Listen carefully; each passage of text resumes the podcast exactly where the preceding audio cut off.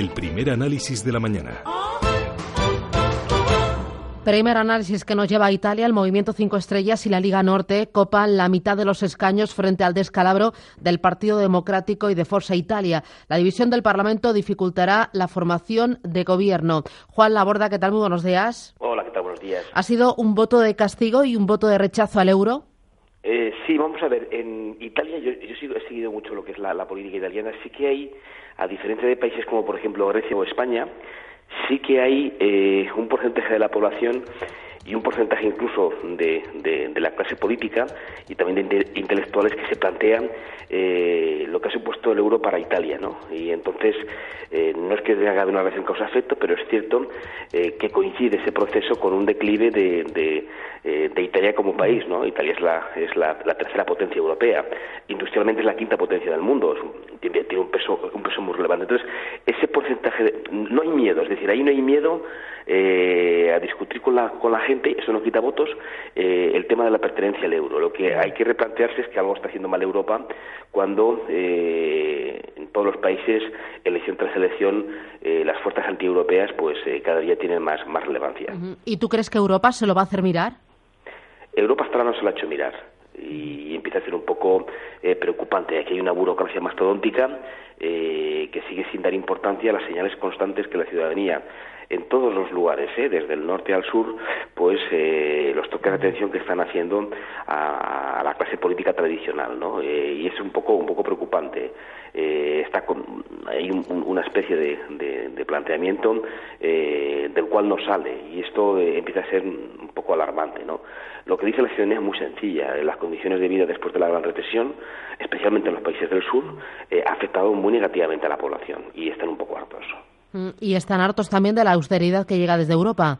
Claro, lo que pasa es que la austeridad, vamos a ver, eh, la austeridad como tal, eh, la lectura o la imposición alemana funcionó, por lo menos en España, eh, funcionó, eso basta ir a los datos, funcionó hasta el año 2014, que era, justamente cuando cuando lo que hacía la austeridad era acelerar la recesión económica. Sin embargo, hay un momento a partir del cual empiezan a levantar el pie eh, del acelerador y la presión por la austeridad eh, ya no es tan efectiva, en el sentido de que desde el año 2014, por ejemplo, España tiene eh, déficits estructurales. Una vez que ajustamos por ciclo, la política es expansiva, ¿no? Y eso ha permitido, junto con eh, la política monetaria de Mario Draghi, eh, pues una recuperación económica. Banco de España lo dijo claramente.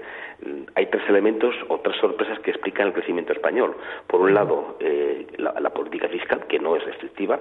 Por otro lado, la política del BCE, claramente es la que está financiando al Tesoro español, es decir, Banco de España es el principal acreedor del Tesoro español. Y en tercer lugar, la evolución de las materias primas que había sido favorable pero eh, aún así, aunque se habla de austeridad, las cifras de la economía italiana eh, en algunos puntos eh, dan más que respeto. Por ejemplo, estoy leyendo que la deuda es del 133% del PIB, que en deuda total, incluyendo la privada, es de más del 250% del PIB, que hay más de 300.000 millones de euros en préstamos de difícil cobro en sus bancos.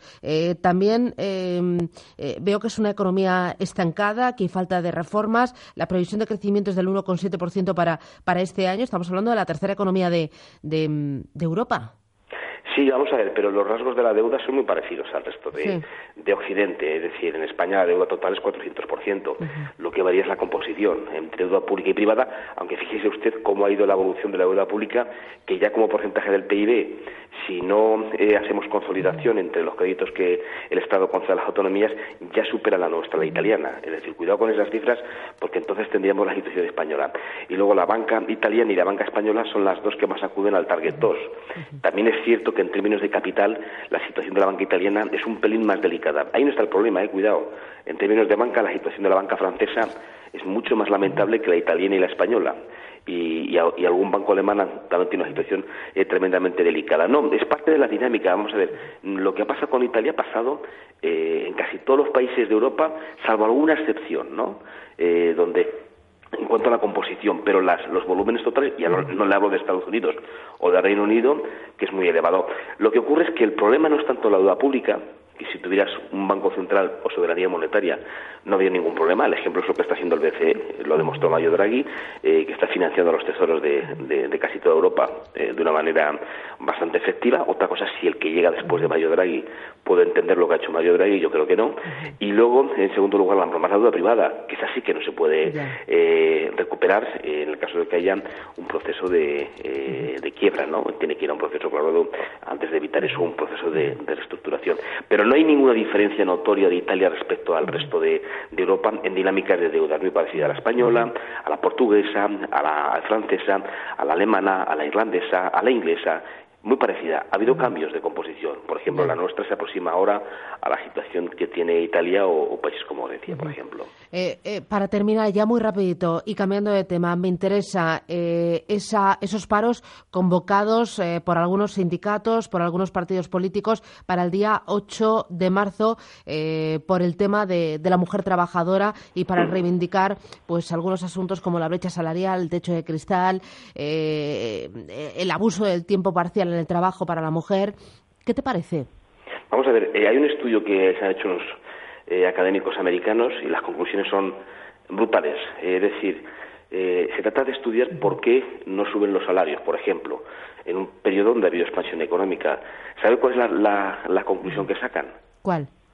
Que hay menos huelgas. Ya está. Al final, después de hacer modelos muy complicados, variables muy esotéricas, el tema es que la presión sindical y la presión de la huelga eh, ha disminuido y, muchas veces se consiguen las cosas a base de huelgas. Eh, lo que pasa es que un paro es, más anecdótico. El de ahora es reflejar una situación donde la mujer en nuestro país, en, por dos vías, tanto la salarial como de acceso a puestos, claramente está discriminada. Y hay una tercera muy preocupante que tiene que ver con las pensiones, eh, porque dentro de las pensiones hay mucha heterogeneidad. Hay gente que las tiene muy elevadas, pero por ejemplo, el punto más delicado se encuentran las viudas, cuya pensión es prácticamente ridícula y patética. Yo creo que las mujeres tienen muchas razones para, para eh, hacerse expresar y yo creo que va a ser en los siguientes años el movimiento político más relevante en, en nuestro caso junto a los pensionistas. Juan Laborda, profesor de la Carlos III de la Syracuse University. Gracias. Un, placer. Cuídate, adiós. Hasta luego.